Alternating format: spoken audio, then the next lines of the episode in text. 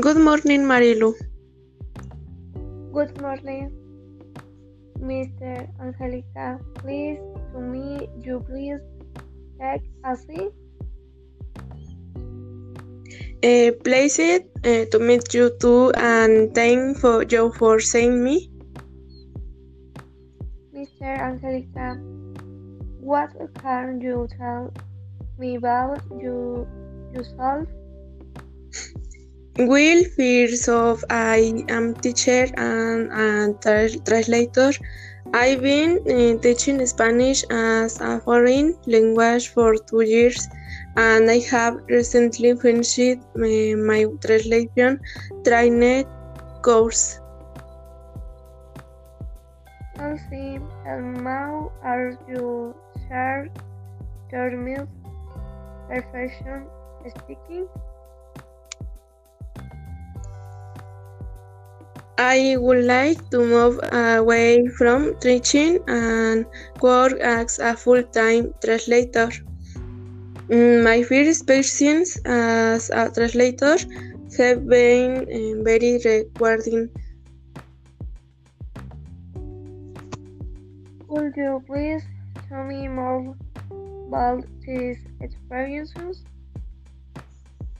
Of course, uh, during the trading course, uh, we worked with several types of documents, including contracts, newspaper uh, articles, fiction, and advertisement uh, professional.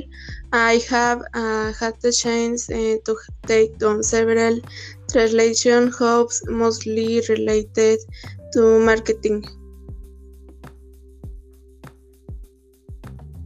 What do you think would be a good match for this production? Uh, I am thorough and meticulous, and I like working on my own. Also, as a teacher, I am used to criticism and I take it very well. My first professional experience is translation have been very successful. What is your current studying plan? Uh, I am independent and creative, and I work very well under pressure. My years in different language schools uh, have prepared me for many different situations.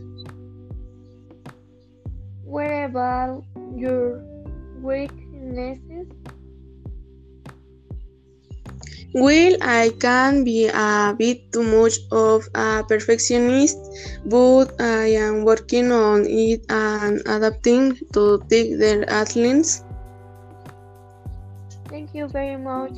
Would you be willing to do a tra- translation? Of course. Bye.